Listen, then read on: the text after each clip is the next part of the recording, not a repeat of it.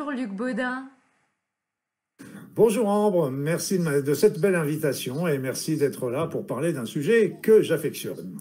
Eh ben merci à toi, je suis extrêmement touchée et honorée de, te recevoir sur ma chaîne pour parler de ton magnifique livre, voilà, que je montre à tout le monde, ce manuel de soins énergétiques pour les animaux. J'ai pris énormément de plaisir à le lire.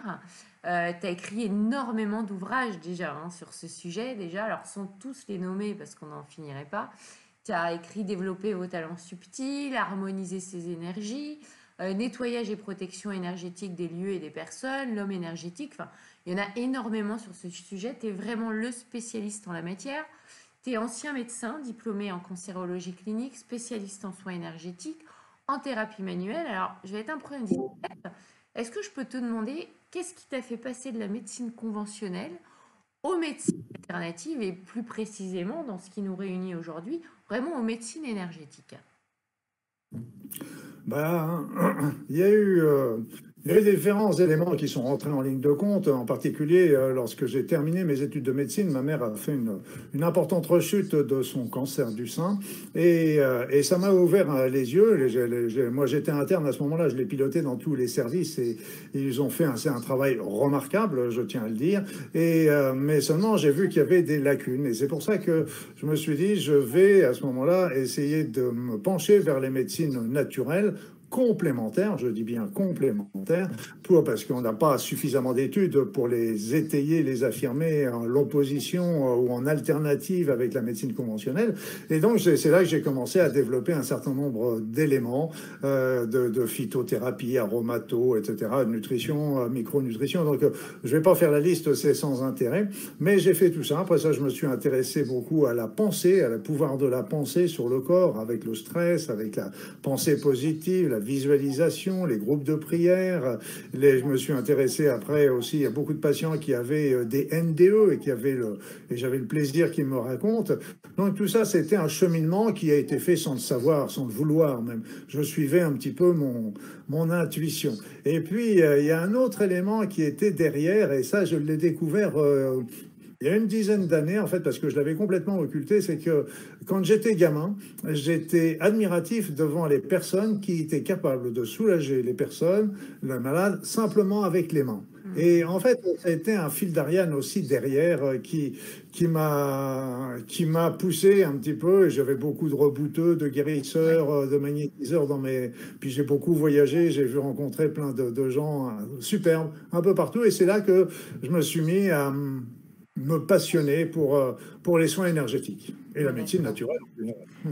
Passionnant. Alors justement, euh, dans ton livre, tu dis qu'on n'a pas besoin de prédispositions particulières pour, euh, pour soigner, pour faire des soins énergétiques. Dans tu dis que tu avais beaucoup de rebouteux, c'est vrai qu'on les appelait comme ça. Mon père avait ce que je crois être un don de... de, hmm. Alors lui, sa spécialité, c'était vraiment tout ce qui était zona, inflammation, tu vois, les, les, brûlures. Et, euh, et aujourd'hui, ben, c'est vrai que tu n'es pas le premier euh, ni le dernier à dire qu'on peut tous soigner, qu'on a tous cette possibilité-là. La médecine quantique nous montre quand même à 99,999% on est de l'énergie et qu'en se mettant en canal, on peut le faire. Et en même temps, on ne peut pas s'empêcher quand même de constater que tu as des gens qui sont spécialisés dans les brûlures, d'autres sur d'autres pathologies. Alors, j'aimerais ton avis sur cette question. Bah, c'est très simple. C'est que autrefois, c'est sûr, il fallait le don. Ça, c'est clair. Après ça, aujourd'hui, les choses ont changé. Les choses ont changé parce qu'il y a des nouvelles énergies qui arrivent, le niveau vibratoire de chacun ouvre, euh, s'élève, la conscience s'ouvre, si bien que tout le monde est capable de réaliser, a des talents de magnétisme, tout le monde, tout le monde a des possibilités de faire, par exemple, la prière du feu, etc., pour soulager les patients, etc. Mais c'est comme partout. On peut tous apprendre à jouer du piano, mais on ne sera pas tous des Mozart. Et donc, il y a toujours des personnes qui auront plus de capacités ou euh, aussi euh, plus d'attirance vers telle ou telle pathologie. Il y en a qui seront plus vers euh, les états dépressifs, d'autres c'est pour le zona, pour les douleurs, etc. Chacun a sa spécialité, je dirais quelque part, mais d'une manière générale, et c'est le, le, but du livre d'ailleurs, c'était que tout le monde puisse apprendre et réaliser des soins énergétiques sur les animaux. Génial, merci pour cette, cette précision. Alors, quand tu abordes la, conscience animale, justement, tu dis que la, conscience s'expand. Euh, tu précises qu'il y a beaucoup d'animaux comme les chats, les chiens, etc., qui ont le même nombre de chakras que les hommes. Ils développent un petit peu euh, en expliquant que parce qu'ils ont le même nombre de chakras que les hommes, ils ont le même niveau de conscience. Oui, ça m'a, beaucoup troublé, cette affaire-là. Ça m'a beaucoup troublé. C'est un des éléments qui a été détonateur, d'ailleurs, avec d'autres expériences que j'ai eues avec euh, des animaux. Euh, et euh, ça m'a beaucoup troublé parce que je pensais prétentieusement, comme on nous, nous l'apprend, que l'homme est the best c'est le roi de la nature, c'est le, c'est lui qui est, que la nature doit se plier à ses ordres, que les animaux doivent se plier à ses ordres. Et, en fait, euh, quand euh, j'ai commencé à regarder, étudier, parce qu'on m'a beaucoup poussé aussi vers euh, les soins animaux, parce que c'était que moi j'étais dans les soins humains, on me disait oui mais tes soins, est-ce qu'ils peuvent être avec les animaux, etc. Donc j'ai commencé à me pencher un petit peu dans la littérature et je me suis aperçu qu'il y avait le même nombre de chakras sur les animaux. Alors on peut peut-être faire, j'ai pas, j'ai pas regarder les chakras euh, des vers de terre euh, et des fourmis.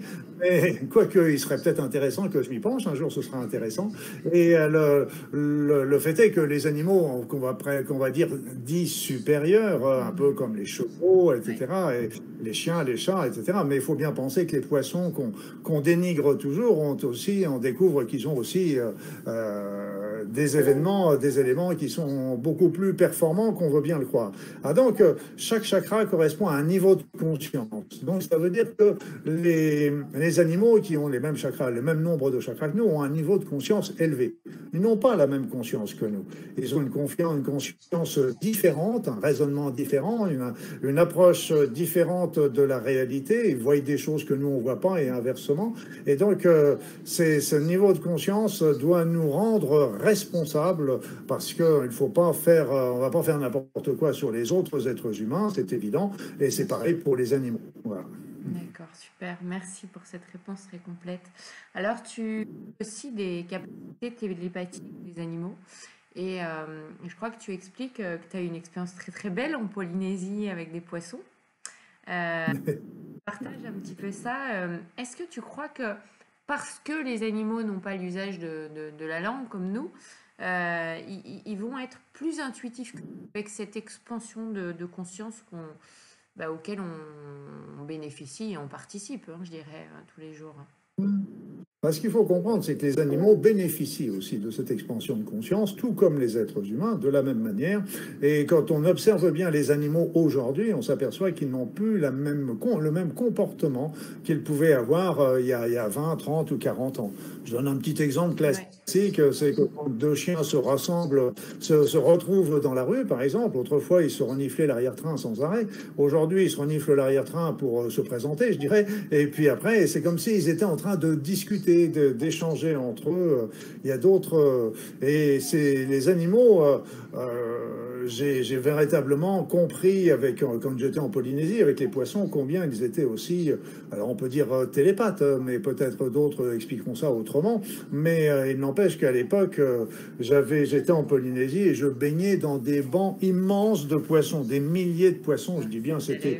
Je hein. passais ah, je passais des heures dans l'eau, euh, c'était merveilleux. Malheureusement, beaucoup ont disparu aujourd'hui, mais bon, c'est la vie. Et, là, j'étais là, je baignais, ils étaient là autour de moi, je regardais tous ces espèces de poissons euh, qui, étaient tous différents de couleur. Et, puis d'un seul coup, plus personne. Plus personne. Ils avaient tous disparu. Et là, je me dis, mais qu'est-ce qui se passe? Et peut-être, euh, allez, 15, 20, 30 secondes plus tard, je voyais un chasseur sous-marin avec son fusil sous-marin et qui passait. Et donc tous les poissons se cachaient parce qu'ils avaient senti à l'avance, visiblement, d'une manière ou d'une autre. Et puis dès qu'il était reparti, ben, il ressortait et la vie reprenait. Incroyable il y avait quelque chose qui se passait et qui m'a et qui m'a fait comprendre aussi euh, comment euh, et c'est pour ça d'ailleurs dans les soins c'est une des principaux un des, des premiers éléments qu'il qui y a c'est qu'il c'est notre intention notre pensée notre communication bienveillante avec l'animal qu'on va soigner qui est primordiale en premier lieu. D'accord.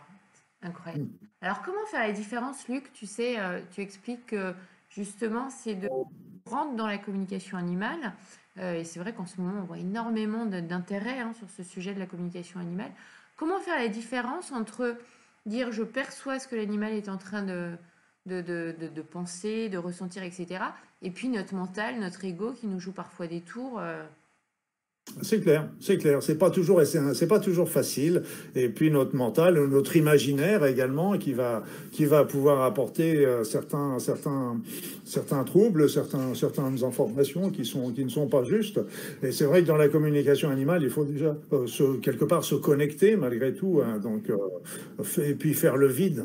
Et à ce moment-là, accepter que tout ce qui va arriver comme impression, que ce soit une impression visuelle, que ce soit une image, que ce soit une sensation dans le corps, que ce soit une émotion souvent, eh bien à ce moment-là viendrait de l'animal. Et, et à ce moment-là, on peut commencer à faire un échange. On va le savoir très vite euh, en posant. euh, on ne peut pas. on- la communication animale ne passe pas par le verbe, par la parole, il passe par la pensée, il passe par les images, il passe par euh, et, donc les intuitions, les ressentis. C'est comme ça que. Mais c'est vrai que c'est au départ, euh, on, on se dit, allez, on a encore fumé la moquette. C'est pas mon chat qui parle, c'est mon mental et c'est normal et c'est bien d'ailleurs. Il faut garder euh, le cerveau gauche qui est le sens critique. Il faut toujours rester critique. Et euh, mais c'est vrai qu'au fur et à mesure, si on développe euh, ce- ce- cette capacité, au fur et à mesure, ça devient, on finit par avoir des preuves, on finit par avoir confiance et puis ça se fait de plus en plus facilement. C'est vrai que moi, c'est pas ma spécialité, la communication avec les animaux. Le fais, mais c'est pas ma, ma ce que j'ai beaucoup plus de facilité à communiquer avec les végétaux, avec les arbres. Voilà, c'est comme ça. Chacun, chacun a sa Encore une spécialité. fois, voilà, exactement, ça, ça rejoint ce qu'on disait tout à l'heure avec les spécialités dans, dans le magnétisme. Euh, alors, il y a quelque chose qui m'a, ouais, qui- que j'ai trouvé très logique, qui m'a amusé, auquel je m'étais jamais posé la question. Tu, tu expliques que très souvent, quand un animal va mal, en réalité, c'est le maître qui va pas bien. Alors moi, en tant que praticienne psychocorporelle, ça m'arrive évidemment d'accompagner des mamans qui m'amènent, alors pas plus tard que, que la semaine dernière, des bébés ou des, des- des petits garçons, des petites filles, et qui me disent, voilà, il va pas bien, et je leur dis, Bah, on va travailler sur vous, puis on va voir ce que ça raconte. Et, euh, et finalement, bah, tu dis que c'est la même chose, que quand ça va pas chez un animal, c'est important dans la vie du maître, un élément qu'il faut changer. Est-ce que tu Eh oui. Et oui, oui, c'est vrai pour les enfants également. Il y a une telle fusion avec avec les parents et les mamans que quand il y a la maman qui va pas, qui est déprimée, qui est angoissée, ça va se transmettre d'une manière inconsciente et involontaire. et pour les animaux, c'est pareil. J'ai vu très souvent que les animaux euh, se retrouvaient avec un cancer, par exemple, euh, alors que ça devait, euh, euh, que le choc, le problème euh, d'origine provenait surtout du maître. Et c'est comme si que l'animal se chargeait. et c'est pour ça que je, quand il y a des problèmes qui perdurent chez les animaux de compagnie en particulier, je dis toujours au, au maître, regardez un petit peu vous, dans vous, dans votre vie, et il serait peut-être intéressant de solutionner les problèmes que vous traversez pour qui aura ce qui aura des répercussions sur l'animal. Donc c'est c'est pas le cas le plus fréquent, on est bien d'accord, mais euh, c'est un faut y penser parce que euh, nous sommes tellement fusionnels avec nos animaux de compagnie que euh, je suis même impressionné par cette fusion euh, qu'il peut y avoir parce Mhm. qu'elle est elle est presque supérieure. Euh, Moi, je vois ça au travers des mails que je recevais. Là, maintenant, c'est. Et le... autrefois, vous voyez, cette, cette... quand il y avait un problème sur l'animal de compagnie, ça prenait véritablement une ampleur euh, extraordinaire, presque plus que quand c'était un membre de la famille, par exemple. Ah, de la c'est famille, on- des, c'est des membres de la famille, hein. c'est ça que je dis souvent. Quand il y a le, le- le départ d'un chien, d'un chat, c'est il y a un deuil à faire, quoi. C'était tout à fait exact. C'est tout à fait exact. Et il reste toujours quelque part dans, dans notre mémoire et dans notre accompagnement. Il faut voir tout ce qu'ils peuvent nous apporter, évidemment, tous ces Bien animaux. Alors, si on parle justement des deuils, et ça m'a fait penser un petit peu ton protocole, sans dévoiler le protocole ici, mais ça m'a fait penser au protocole, tu sais, des petits bonhommes allumettes de, de Salomé, et même au protocole que l'on utilise, nous, en hypnose, avec des, des personnes qui ont du mal à faire des deuils euh, affectifs ou, ou des deuils physiques quand, quand ça devient vraiment pathologique. Euh, ben, J'avais pas conscience que pour les animaux aussi. Est-ce que Hmm. ça t'arrive de. Alors, comment tu t'y enfin, comment tu t'y prends, tu dévoiles dans le livre, mais est-ce que ça t'est arrivé justement de, de participer, de faciliter un, un deuil avec un, un maître et, l'animal pour expliquer à l'animal que bah oui, le, maître il est parti et pour l'aider à digérer ce deuil?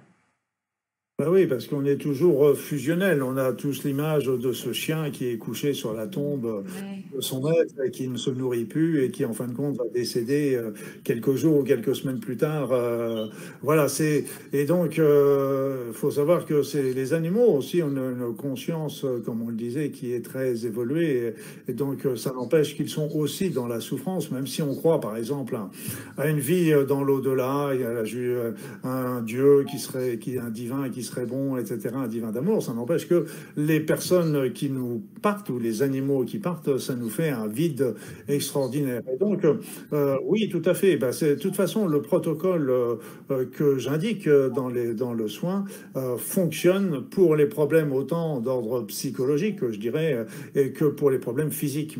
Et donc, oui, on peut travailler, on travaille dessus pour, pour accompagner l'animal. Mais comme on le sait, c'est un travail de plus longue haleine parce que bah, quand on est dans la maison et que le maître n'y est plus, euh, ça fait un grand vide, évidemment. Il faut, accepter qu'il y ait une nouvelle vie qui commence et c'est pas toujours simple. Alors, ce qui m'a fasciné dans ton livre, à un moment donné, tu dis que tu as été euh, exploré, tu me dis si les mots sont pas exacts, hein, euh, l'esprit de ta chienne, et tu dis je déconseille à quiconque de le faire. Est-ce que tu ne développes pas trop? Est-ce que moi je peux te demander de développer un peu? Parce que ça m'a vraiment fasciné. Euh, tu vois, moi, j'ai voilà, participé à beaucoup de cérémonies d'ayahuasca dans mes, mes, années en Équateur. Et c'est vrai que hmm. plante, tu peux aller faire ce genre d'expérience avec les végétaux, etc. Pourquoi tu déconseilles de le faire? C'est très simple. Une, une vieille chienne que j'avais adoptée, euh, qui était une ancienne de la SPA, qui avait beaucoup souffert, et son travail principal de la journée était de dormir. Il paraît que c'était une race pour les gardiens du feu. Ah bah, elle gardait bien le feu, il n'y a pas de souci. et puis, avec ces notions de conscience dont je parlais tout à l'heure, je me suis dit, tiens, je vais aller euh, visiter euh, l'esprit de ma chienne. Et donc, je lui ai demandé l'autorisation. Elle a ouvert euh, vaguement une paupière, et donc ça, c'était un signe positif, et me voilà parti je me suis projeté, que tout comme on peut se projeter euh, avec les voyages chamaniques. Euh, moi, j'ai fait beaucoup de chamanisme sans, petites plantes, des choses comme ça, mais on peut le faire euh, d'une manière tout à fait simple. Et, donc, je me suis retrouvé dans un monde complètement inconnu. Complètement inconnu, c'est-à-dire que elle voyait les choses, mais différemment. Elle entendait les choses, mais différemment. Elle, elle ressentait les choses, mais différemment. Elle avait des des, des, concepts, elle avait des raisonnements qui étaient différents complètement du mien. J'ai été complètement dans un autre monde.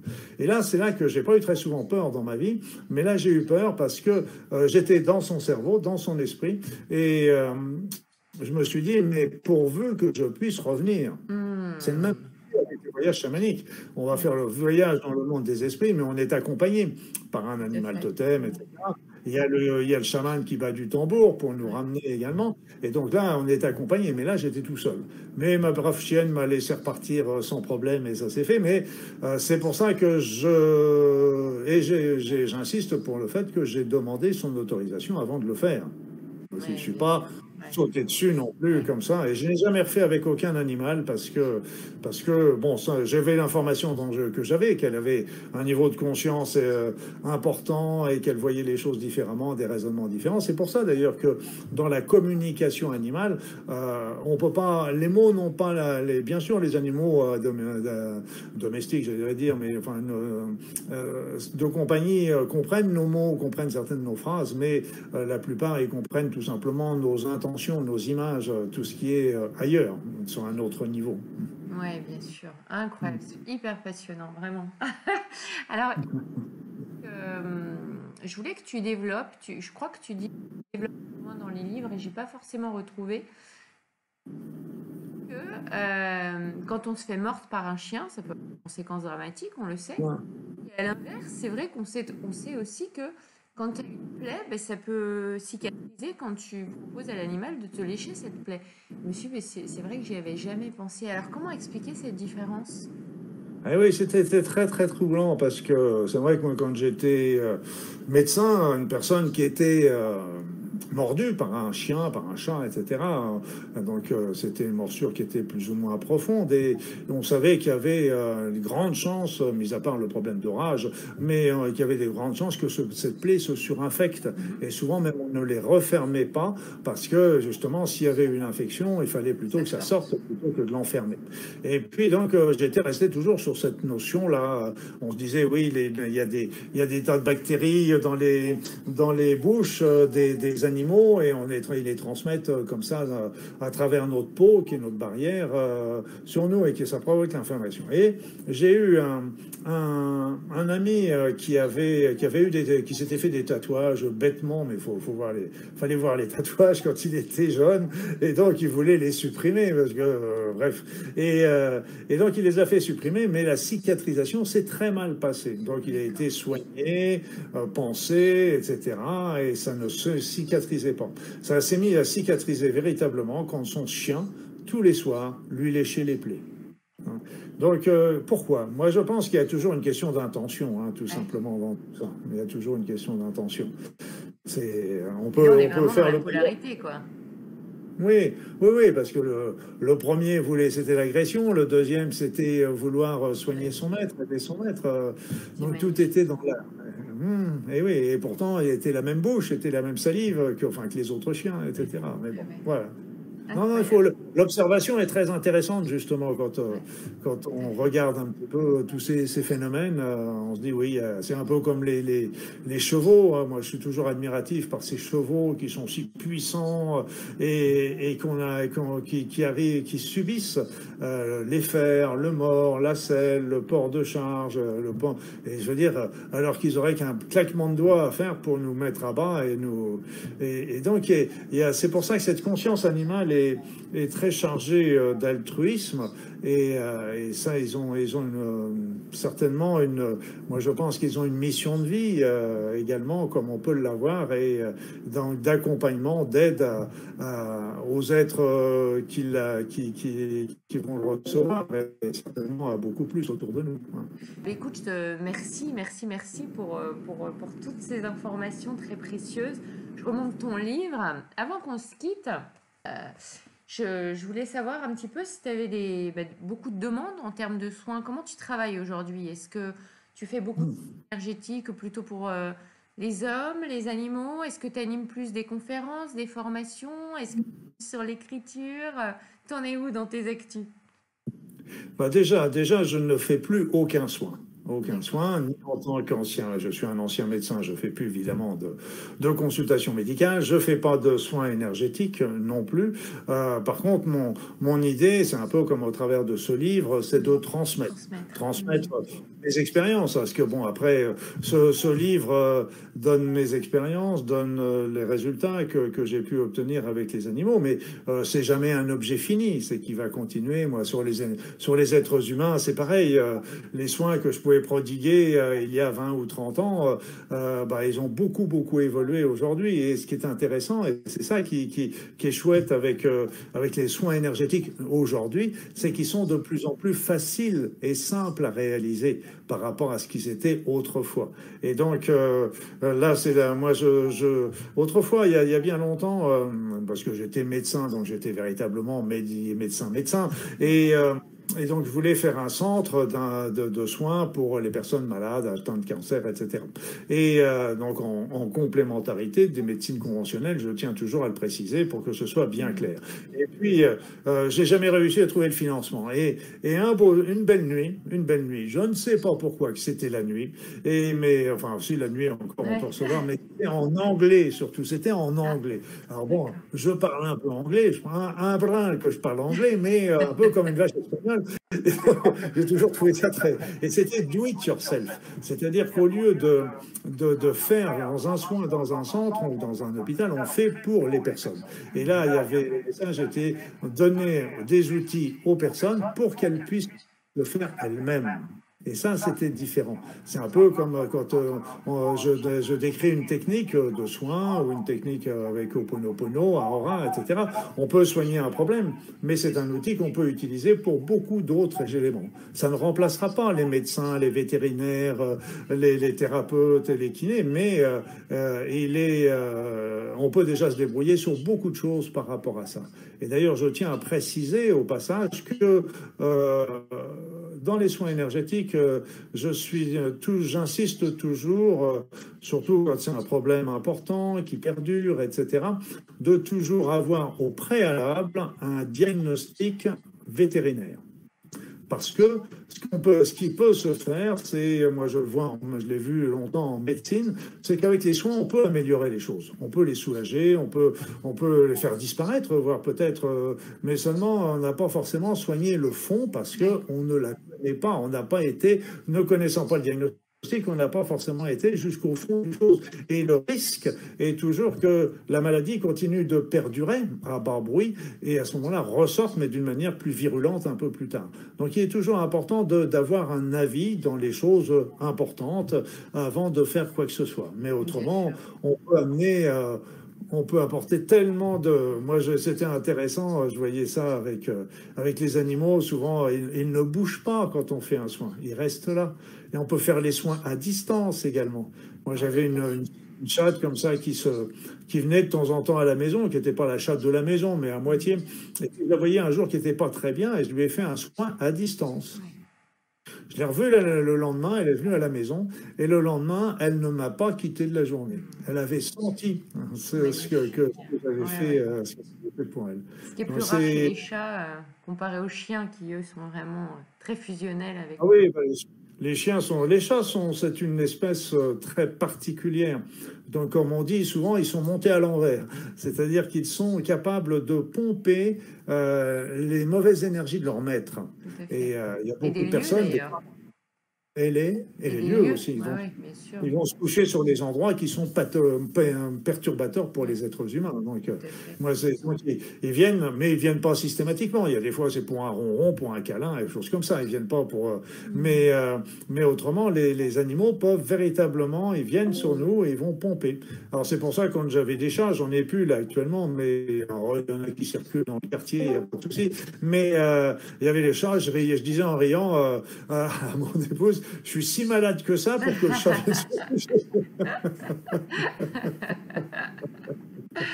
C'était pour un câlin. Et il m'aidait beaucoup dans les, dans les écritures, ce chat, parce qu'il venait se, il venait se coucher sur l'ordinateur, comme tous les chats. je le mettais à côté, et puis et voilà, et comme de temps en temps il s'étire et nonchalamment il va toucher quelques touches qui vont effacer tout ce qu'on est en train de faire. et là, du coup, dans tes actus, donc quand tu dis, donc maintenant tu transmets via les livres, et est-ce que tu animes des conférences? Tu ne formes pas des gens euh, via. Alors, je, là, là je, je, fais des formations en ligne, plusieurs formations en ligne en particulier là pour les, euh, pour les humains. Et euh, pour le moment, j'ai arrêté mes formations de soins énergétiques euh, parce que justement, il fallait que je fasse, que je les remixe parce qu'il y a beaucoup de choses qui ont évolué, rechangé, les remettre à jour. J'avais besoin de souffler un petit peu par rapport à ça. J'ai une, je suis très actif sur les réseaux sociaux et en particulier sur YouTube. Et si vous êtes curieux, il y a, y a un soin, je fais des soins énergétiques intemporels pour les humains toutes les semaines. D'ailleurs, il y a les animaux qui viennent. On décrit souvent que les animaux viennent et se couchent et participent. Donc, euh, et euh, il y avait même une, femme que je connais. Elle, était dans une écurie. Il y avait les chevaux qui étaient venus pour regarder ce qui se passait. Et, euh, et il y a un soin énergétique spécial que j'ai réalisé pour faire un soin sur les animaux.